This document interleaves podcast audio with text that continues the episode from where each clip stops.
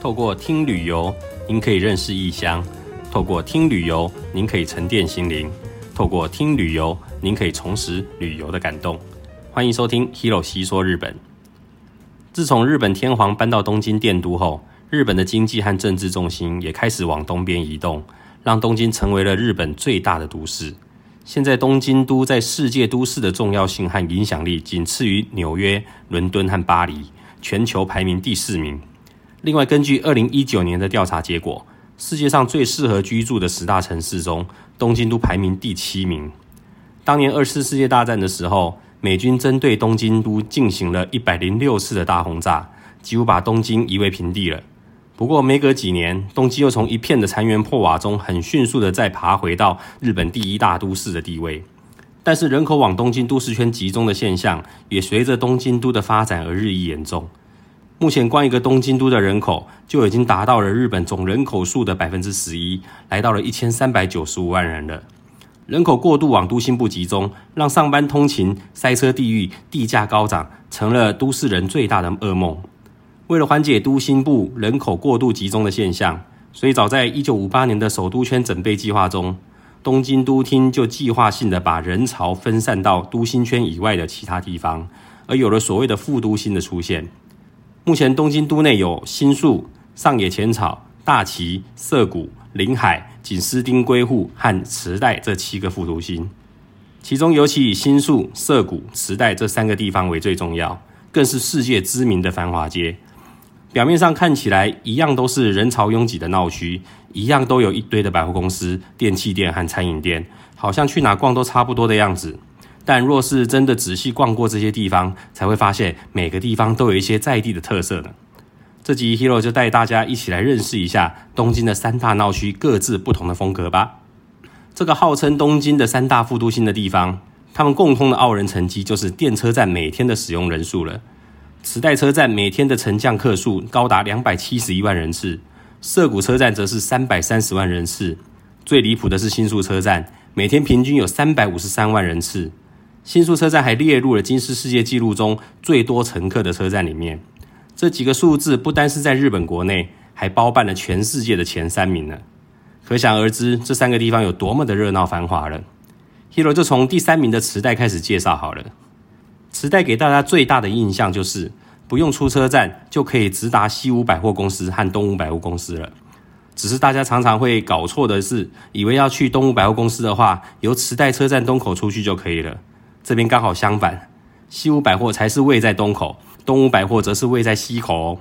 东武百货池袋本店是目前东京都内卖场营业面积最大的百货公司，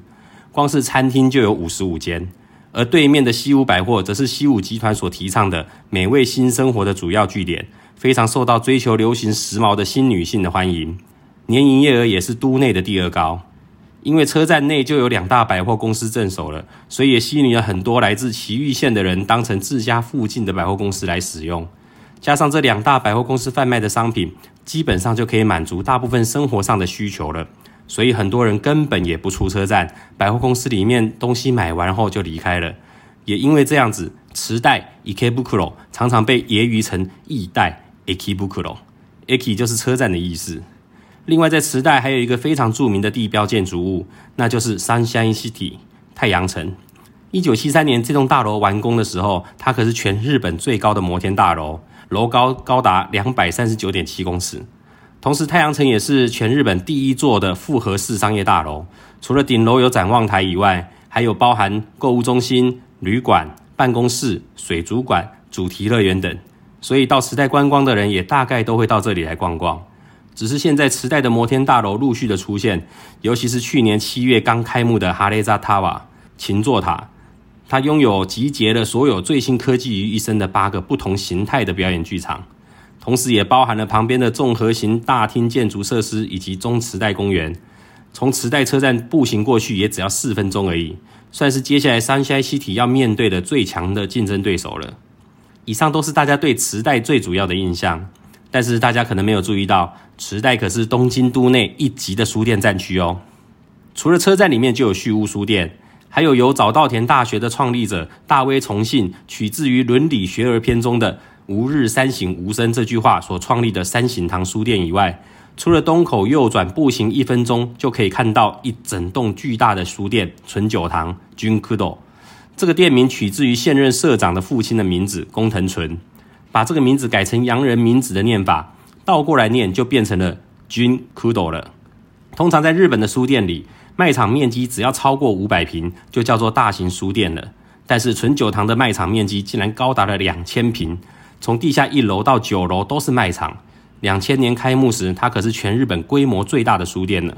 在这里，各种不同分类的书籍都找得到，而且里面也有附设咖啡轻食店。喜欢逛书店的人，光是这家店就可以耗掉了大半天的时间。时代车站周边步行三分钟的范围内，还有像是光方书店、改造社书店。大地屋书店、雄泽书店等大大小小不下十间的书店，另外中古书店的店铺数更是排名全日本第二，仅次于世界最大的神田古书店街哦。因为到处都是各式主题的书店，所以山下西体的西侧也出现了一条传说中全长两百公尺的少女之路 Otome r o d。八零年代开始，这附近出现了几间漫画专门店，除了漫画以外，也贩卖漫画相关的周边商品。因为购买者和西武百货的女性客群有重叠，再加上两千年后各商店的展览会都比较偏向女性顾客的喜好，也包含了很多男同志的恋爱漫画，因而渐渐孕育出了和秋叶原的宅男文化相呼应的腐女文化。所以想要买特殊一点的书的话，来磁带找就对了。另外，在二战前，磁带周边聚集了上百位的艺术工作者在此创作，后来人们便仿照巴黎的蒙帕纳斯艺术大道。而有了所谓“磁带蒙帕纳斯”的称呼，承袭了过往的艺术家创作精神，让磁带也成了现代美术和前卫美术的发现据点。所以整体来说，磁带的骨子里可算是充满了艺术和书香气息的闹区哦。接下来向大家介绍第二名的涩谷复读星。说到了涩谷，大家第一个想到的应该就是忠犬八公的铜像吧？这个家喻户晓的故事，成为了日本教育忠义的典范。也因为这个铜像的关系，涩谷车站还特地设了一个八公出口呢。八公铜像前面的入口，就是大家最熟悉的涩谷全向交叉路口。这个入口是涩谷人流往来最密集的地方，也被称为是世界最著名也是最拥挤的路口之一。就好像提到纽约，大家马上联想到时代广场一样。这个路口被视为是日本都市风景的象征。经常会出现在各国的观光杂志里面。根据统计，这个路口的行人号志一次两分钟的绿灯，大概会有两千到三千个行人通过，平均下来一天大约有二十六万人。有特殊活动的时候，更会有高达五十万人次通过这个路口。最拥挤的入口果然不是浪得虚名啊！让这个入口一举成名的，就要归功于两千零三年美国拍的一部电影，叫做《爱情不用翻译》（Lost in Translation）。这个入口就是当时的取景地之一。绿灯后，宛如蝗虫过境般的人潮从四面八方涌入，但却可以毫不发生碰撞的安然通过。这对日本人来说，只不过是日常生活的样子而已。但是在外国人眼里看来，完全反映出了日本机械民族的个性，一切都是那么的乱中有序、顺畅规律。这样的画面让世界的人对日本留下了深刻的印象，也因此带动了后续许多的电影都来这边取景。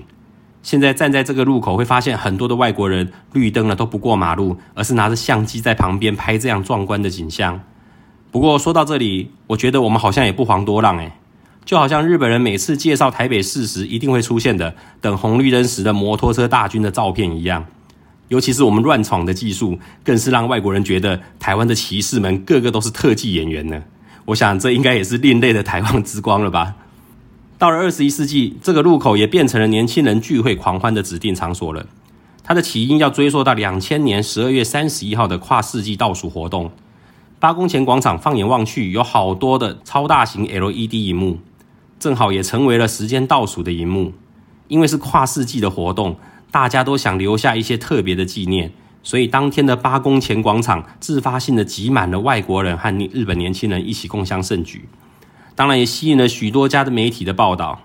从这次以后，涩谷全向交叉路口仿佛就像被贴上了标签一样。两千零二年由日本和韩国联合举办的世界杯足球大赛时，预赛中当日本踢赢韩国时，这个路口也聚集了上千人的狂欢庆祝，还造成了小小的暴动，又再次登上了新闻版面。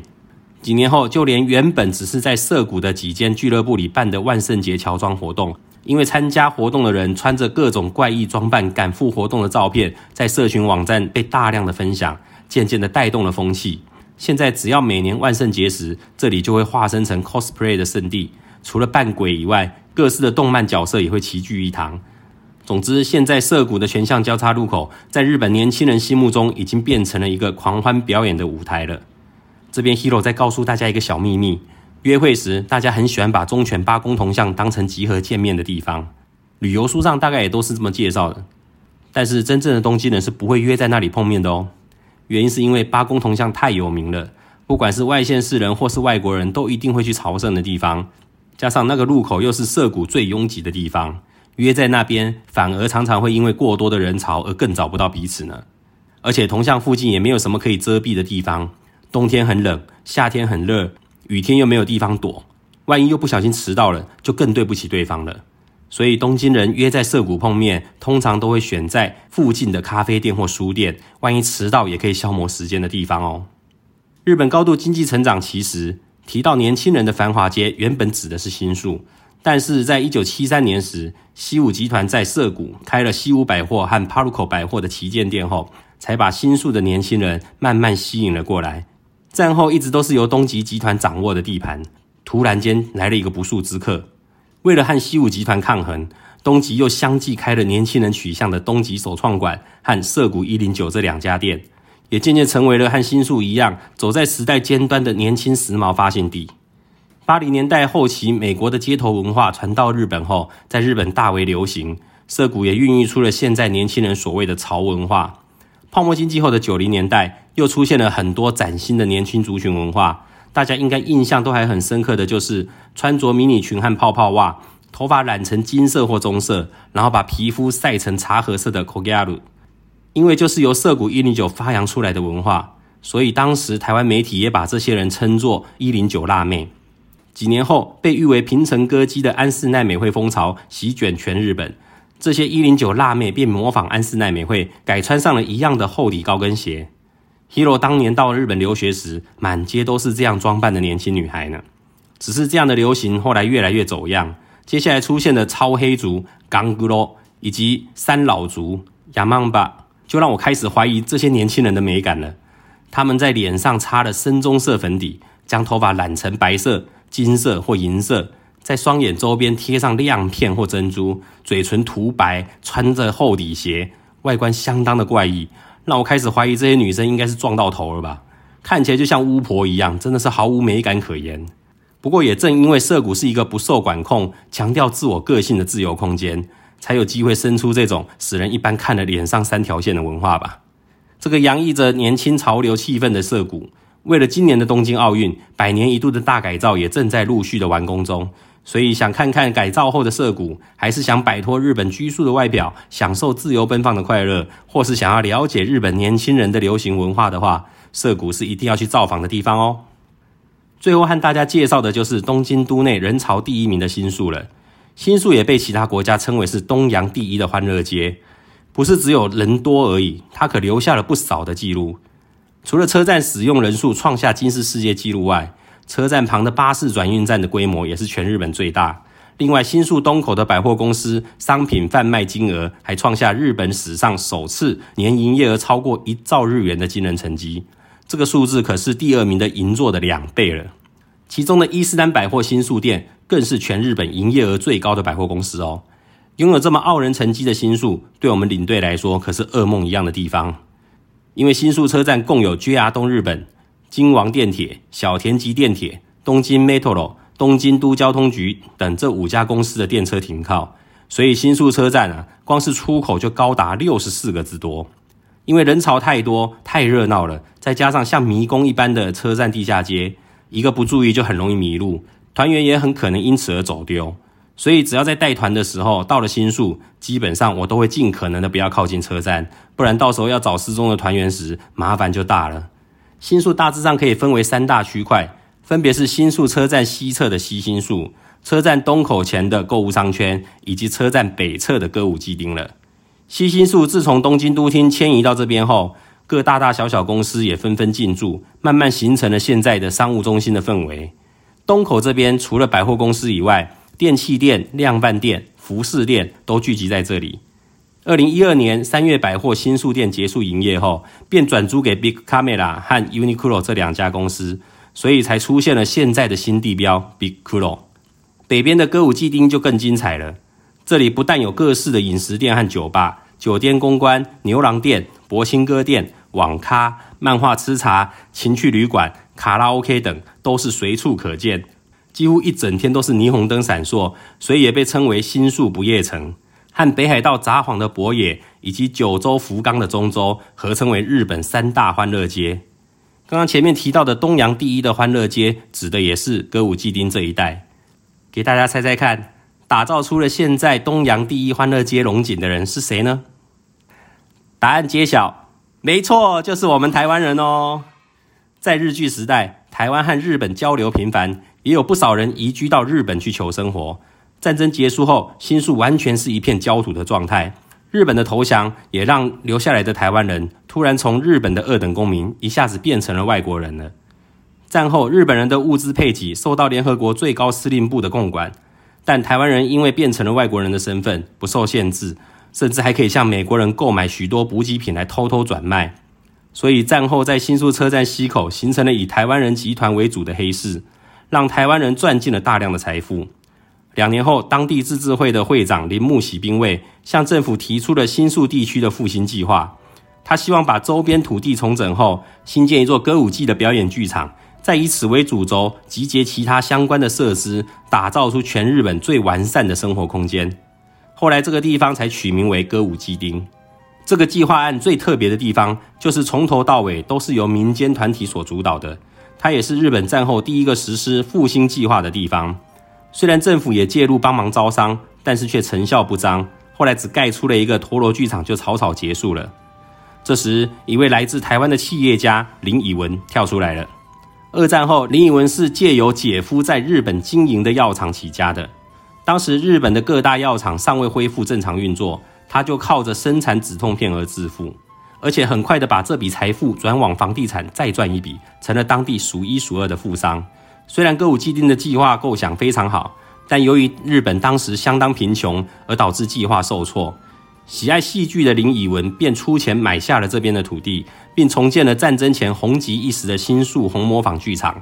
后来又在附近新建了歌舞伎町的第一家电影院地球座。再加上原本集结在新宿车站西侧的黑市，因为要拆迁重建，台湾人才全部改到歌舞伎町发展，让整个歌舞伎町慢慢的热闹起来。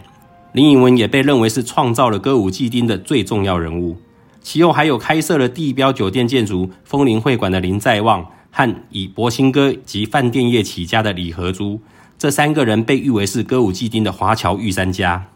一九八四年台湾实施一清专案时，当时四海帮和竹联帮的成员也纷纷逃避到新宿来寻求庇护。所以在九零年代以前的歌舞伎町，台湾华侨和帮派成员可是在地最庞大的组织呢。虽然现在当地的势力已经被中国和韩国取代了，但歌舞伎町一带有百分之七十的土地和很多著名的商业大楼，持有者都还是我们台湾的乡亲。林以文打造的娱乐帝国仍旧以 Humax 的形式存在，Humax 就是大家常见的日本卡拉 OK 的品牌哦。不过毕竟是和赌、毒、色情、暴力、偷渡客有所关联的地方，所以这个最繁忙的都市也被附上像是欲望城市的迷宫啊。外国劳动者的新租界啦等带一点负面评价的称号。二零零四年，东京都实施了歌舞伎町净化作战和歌舞伎町文艺复兴计划，把情色、赌博和暴力犯罪组织进行了一次大扫除后，变成了让一般观光客更容易靠近的地方了。下次到新宿时，除了逛街购物外，别忘了一定要到这个灯红酒绿、充满情色欲望，也是全日本最大的红灯区来看一看。参观的时候，也请大家回想一下曾经肩负新宿复兴重任的台湾先民们的努力，这样或许大家对新宿歌舞伎町也会有不一样的看法哦。当然，尽量还是参观就好了。路上偶尔还是会遇到一些拉客的行为，千万不要傻傻的就跟了过去。进去后，Hero 保证你会被剥掉一层皮哦。以上就是东京三个不同风格的闹区。碍于时间的关系，Hero 只能尽量把内容精简了。这三大副都心还有很多其他独特的风格，像是同志村啦、漫画家圣地啦之类的，就留给大家亲自去探索喽。好啦，这集就和大家分享到这边。喜欢我的内容的话，希望大家能给 Hero 五颗星的评价，并且追踪我的频道。有想指教的地方，还是有比较想听的内容，也可以留言告诉 Hero 哦。拜拜。